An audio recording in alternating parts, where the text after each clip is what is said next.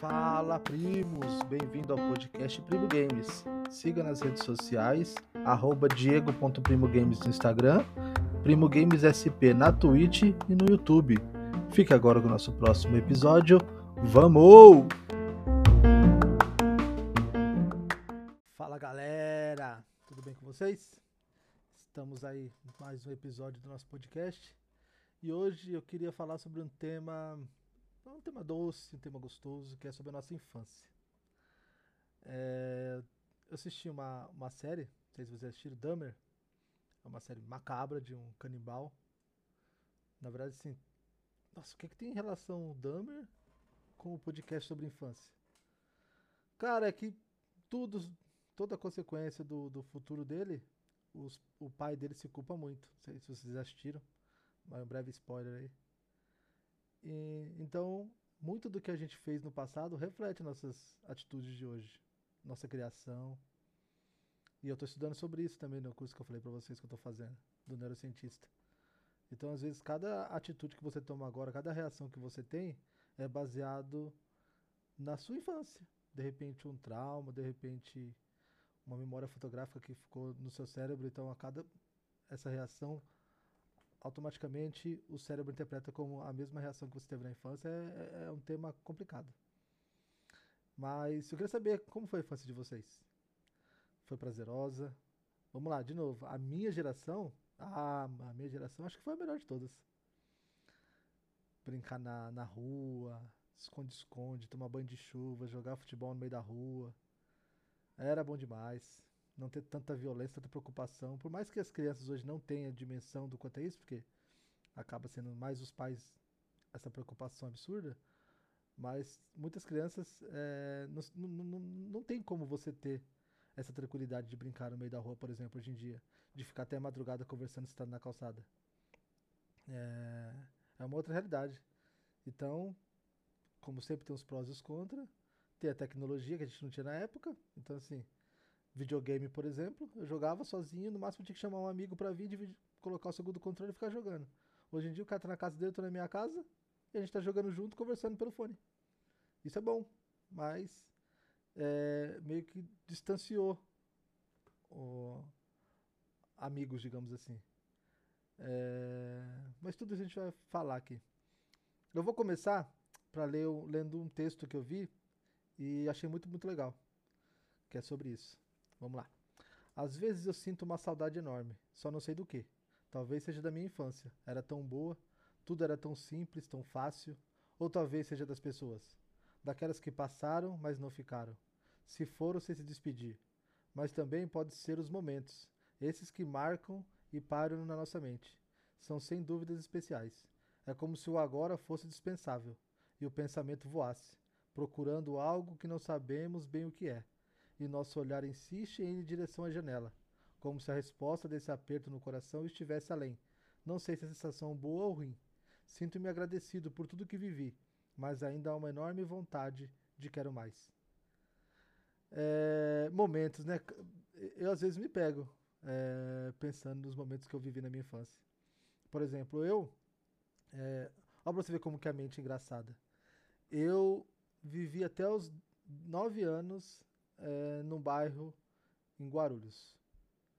E eu não tenho muita recordação desses nove. Desses até nove anos. Tenho poucas lembranças quando eu ia para casa da minha avó.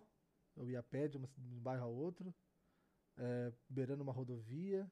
Voltava de carona no Fusquinha Vermelho do meu tio ou no Monzo do outro. Que a gente almoçava na casa da minha avó todo domingo. E eu lembro que eu ia no colégio que eu vestia calça azul jeans, camisetinha branca e o conguinho azul. Lembro da, da que eu levava lancheirinha. Lembro que eu tinha que forrar a mesa levar livros também forrar, é, encapados, que falava, né, se não me engano. É, lembro pouca coisa. Aí eu fui morar no interior, numa cidade pequenininha, chamada Sarutaiá, região de Avaré. E ali eu fiquei dos 9 aos 13, até os 12. Foram três anos. Nossa, aí eu lembro de tudo. Porque que momento feliz que eu passei. É, aqui eu passava. Ó, pra você ver, a gente foi embora muito por consequência de uma bronquite asmática que era muito forte em mim. Então, praticamente uma ou duas vezes, uma duas vezes por mês, eu tinha que ir para o hospital com crise de, de, falta de ar.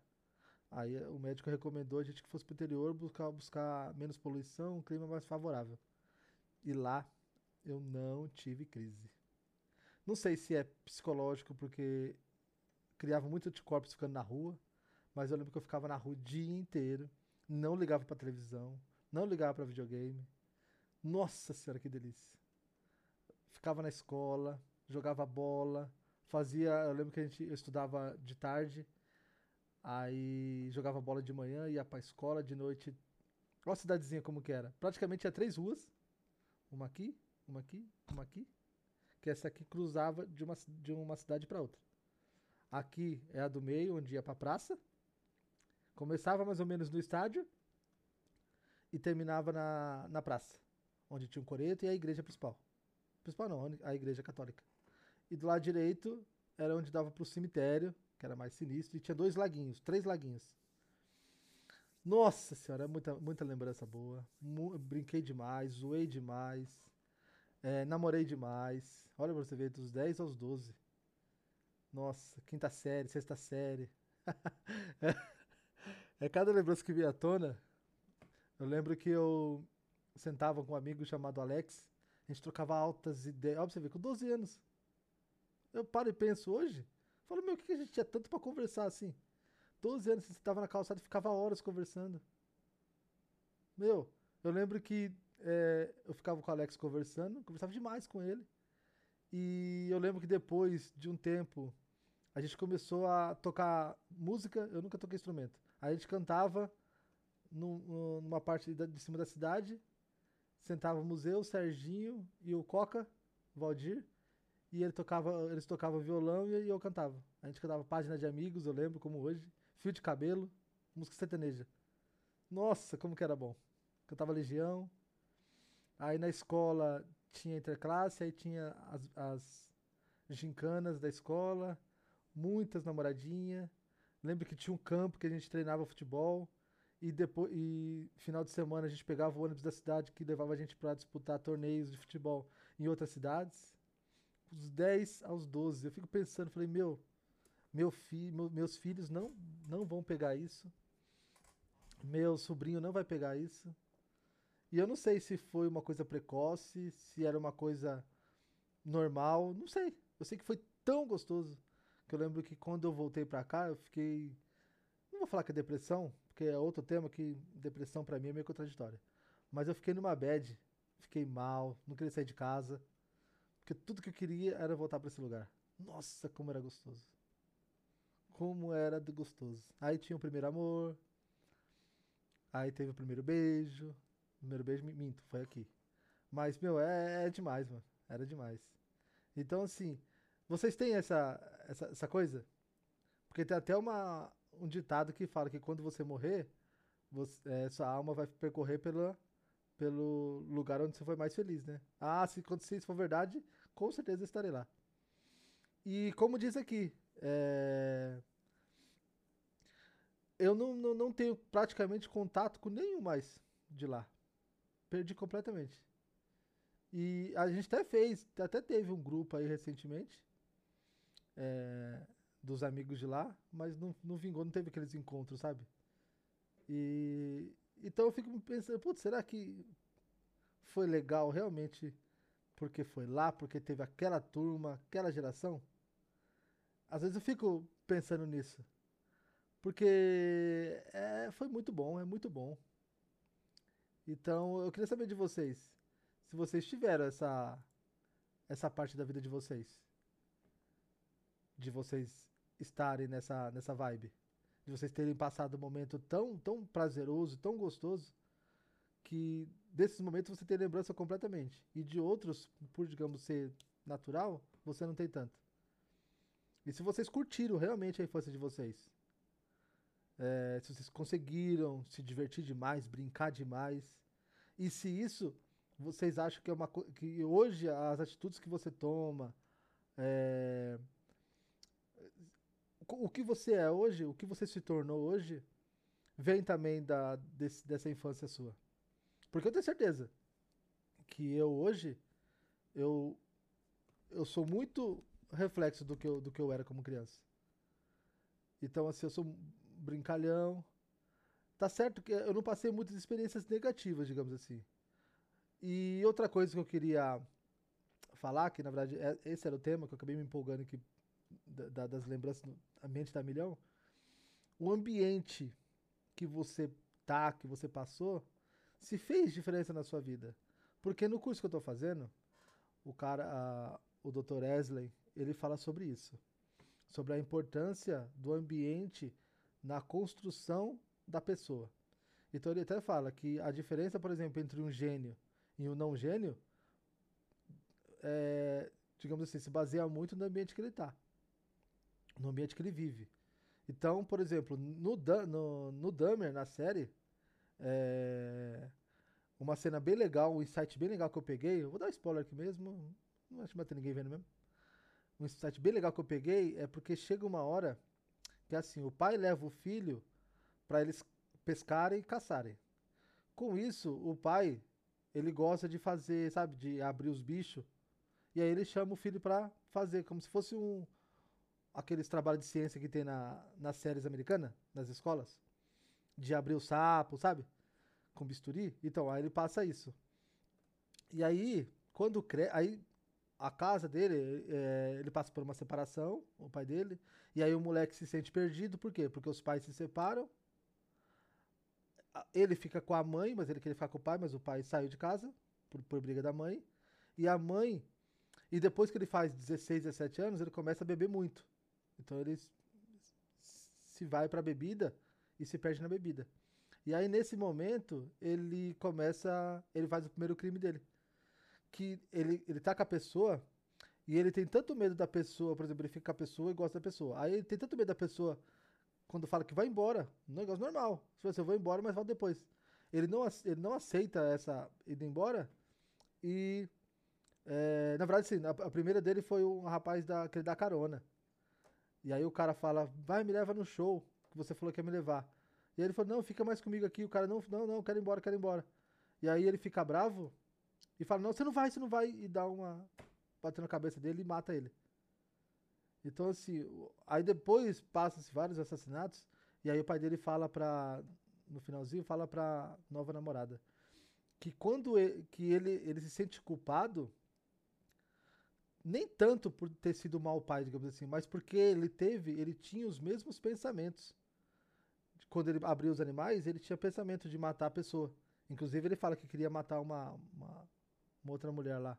Mas, que por consequência, digamos assim, da sociedade, ele não o fez. Então ele fica assim: será que meu, esse gene ruim foi todo pro meu filho? Foda isso aí, né? Será que o ambiente que você tá, que você tava, que você é, experimentou, será que não é muito o reflexo de hoje? Será que de repente você perturbado ou pensa coisas que são fora da caixa, tanto para o bem quanto para o mal? Será que é de um ambiente que você presenciou? Né, eu fiquei pensando nisso aí. Falei, meu, será que se eu não morasse no interior e morasse, por exemplo, numa região, digamos que a gente fosse por, por interior, mas uma região muito periférica, onde tivesse muito crime, será que eu era criminoso hoje? Porque por um lado você se torna a média das cinco pessoas que mais convive. Na outra, a sua personalidade e o seu ser é muito construído de acordo com o ambiente que você vive. Então, será que isso é, é o que prova a quantidade de, por exemplo, de pessoas envolvidas em crime que moram em, peri em regiões periféricas? Cracolândia. Será que, por exemplo, a pessoa que vai para Cracolândia, como ela tá ali, ela acaba não saindo porque não tem como sair porque o ambiente já está contaminado? Não tem outro lugar melhor para ir? Porque até o estudo do, do Wesley fala isso. Que eles fizeram um estudo nos Estados Unidos, pegaram acho que 10 pessoas viciadas em droga e colocou, falando assim, ó, você prefere aqui a droga ou 20 dólares? Que 7 pessoas preferiram os 20 dólares. Isso prova que o quê? Quando a pessoa tem a opção de escolher o, o que é bom para ela, ela acaba escolhendo isso aqui. Então, por exemplo, digamos assim, que vai de mil pessoas que estão tá lá na Cracolândia. Será que 70% quer ter uma condição melhor, mas não tem um ambiente que proporcione isso? Tanto isso, nem falo questão de saúde pública, questão de governo. Mas, por exemplo, ele não tá na Cracolândia, mas ele vai pra casa dele, e na casa dele não tem comida, e, e ele não tem o que fazer, ninguém vai dar emprego porque ele é, digamos assim, um ex-viciado, já tá contaminado, digamos assim, cancelado na região dele, então não tem muito como ele escapar dessa vida. Raríssimas exceções. Então, assim, será que isso faz. A, a, eu, eu mesmo, que eu ia até fazer, eu vou fazer um outro tema sobre agradecimento, a agradecer tudo isso que eu passei. Porque eu acho que todo mundo tem um lado da mente que você acaba se influenciando por A ou B. Eu não acredito muito em influência, por exemplo, de, de filme, de videogame, essas coisas. Mas de amigos, pô, de repente você tem. Você cresce, você cresce numa região onde você tem um monte de amigo bandidinho. E aí, de repente, eles estão lá é, ganhando dinheiro, roubando, e você tá aqui e sua mãe passando necessidade. Você não. Aí você vai trabalhar o quê? Você vai trabalhar vendendo bala farol para ganhar, vai, uns 7 reais por dia, ou você de repente vai vender droga para ganhar 1.500, 2 pau por mês? Sem saber a consequência disso. Porque o que importa para você é levar o, a comida para casa. Nem tanto é. Você não, não tá muito bem condicionado a pensar no futuro porque você já não tem nem prospecção de futuro, nem projeção. Você tem a realidade. Você, como que é? Vende almoço para ter janta. Um negócio assim. Então é, é, é, é complicado. Então é um método de agradecimento. Então, assim, para você, por exemplo, pai e mãe, que pode estar tá ouvindo, talvez é a hora de você, de repente, estar tá num ambiente conturbado em casa, ou você vê que seus filhos podem estar mais ou menos se influenciando pro lado negativo de amigos. Bater de frente com ele, explicar tudo isso, geralmente a criança não vai entender. Então, assim, talvez uma alternativa seja essa: você mudar para outro lugar que proporcione é, mais oportunidade é, satisfatória para ele. Ainda mais hoje em dia. Hoje em dia é muito fácil virar um bandido, digamos assim. É muito fácil a vida do crime. Praticamente não tem nem ponto negativo. Se você for analisar bem, quase ninguém é preso. Não tem investigação. Então, é. Digamos assim, a nossa conversa começou por um lado super positivo de infância, de coisas gostosas, dos prazeres, mas ó, ó, ó como. Ah, já desce a bad para um negócio muito mais sério. Então, assim, eu, eu hoje, como, como pai, eu penso muito. Inclusive, nesse final de semana, eu falei pro meu filho: ah, você não tem vontade de morar comigo? Aí ele, ah, não, pai, tô na minha escola lá, lá tô no centrinho da cidade, onde tem várias oportunidades para mim, de repente, fazer um curso se eu quiser. Quando eu decidir o que eu vou fazer, tal, tal, tal. Aqui não tem nada. Então faz sentido. Eu falei, ó, oh, que legal, legal você ter falado isso aí. Aí eu falei, se quiser fazer um curso, faz lá que, que a gente se mata pra pagar. O importante é você estudar. É... Eu não falo nem estudar para você buscar um emprego, tal, tal, eu já falei disso, sobre profissões. Mas para você quanto mais você busca conhecimento, mais sua mente se amplia. Mais você tem opções. Então, é... Isso, isso é bacana. Isso é bacana numa criança. E é isso que eu queria falar hoje sobre infância. E tipo, minha cabeça tá várias situações. Eu lembro de três, vou contar três experiências é, para vocês. Uma, uma das maiores emoções da minha vida pessoal, sem contar ser pai, essas coisas. Foi quando eu, eu tinha 12 anos. Aí uma menina chegou em mim e falou assim: Ah, minha amiga quer ficar com você, ela tá no banheiro te esperando. A gente já tava meio, meio, meio envolvido já, né? Eu sabia quem que era. Aí eu fui, quando eu cheguei lá, que eu fui pra abraçar ela, ela tava toda tremendo. Aí eu falei: O que que foi? Tá, tá, tá tudo bem? Ela falou assim: Não, é porque eu tô emocionada. Eu gosto muito de você. Aquilo me tocou tão grande que eu nunca esqueci aquele momento. Depois tive outro momento igualzinho com outra, com outra menininha. Então, assim, é uma experiência tão gostosa, tão gostosa, que ficou gravada na memória, positivamente. E eu lembro também que eu, que eu caí numa pegadinha lá, que até hoje ninguém me esclareceu. Que eu fui. Eu falei que tinha um cemitério, né? Do lado direito da rua. E aí, para ir pro cemitério, tinha o matagal e tinha os lagos onde a gente, fazia, onde a gente nadava lá, com a água suja. Eu lembro que meu primo chegou em mim e falou assim: Meu, eu te pago não sei quanto se você for no cemitério agora lá, só ir lá e é, apertar o botão. É, apertar o botão. Colocar a mão no, no portão e vir embora. Aí eu lembro que a gente foi, foi eu e meu primo. E aí, quando a gente passava no mato, saía como se fosse uns, uns personagens assim de monstro. Eu lembro que a gente correu, caiu, chorou, gritou. Nossa, não esqueço até hoje. E eles não falam que foram eles. Na verdade, eu nunca perguntei. Mas foi um negócio gravado na minha memória também. Então, assim, é uma pegadinha muito, muito, muito louca. Quase o, o Ivolanda. Muito bem feita. Então, tá vendo como. É, é, é, Freud, né? Aí, várias situações. Eu lembro que a gente ia jogar bola. E aí, lembrança com detalhes. Eu lembro que a gente ia jogar bola no ônibus. Ó, oh, não, falar em ônibus. Minha primeira excursão. Eu morava em São Paulo. Cheguei lá em abril de. Eu fui com 9 anos. Abril de 2003, se eu não me engano. 2004. Acho que foi isso. Não, 94. Não, 94 passei aqui. Foi abril de 95, cheguei lá. Em junho de 95 teve excursão Play Center. Na época. Aí chegando lá, já voltamos pra cá. E eu era apaixonado por uma menina lá. E aí ela veio na excursão. Eu lembro que eu. Ó, 9 anos. Eu passei a viagem inteira segurando a mãozinha dela e fazendo carinho assim na mão dela. Nossa, você não sai da minha cabeça. A viagem inteirinha. Aí vem aqui no Play Center, brinquei. Aí na hora de ir embora, a mesma coisa. Fomos de mão dada. Ela com o cabelo todo cacheadinha. E eu segurando a mãozinha dela, gordinha assim. Ó pra você ver, né? Coisa louca. Aí eu lembro que a gente ficava na sala de aula. Aí uma coisa boa na, na educação lá, a gente entrava, quando a gente sentava, é, a gente entrava na, na, na, sala, o professor chegava, a gente tinha que levantar. Cantar o hino todo dia antes de entrar na aula. É um negócio sério.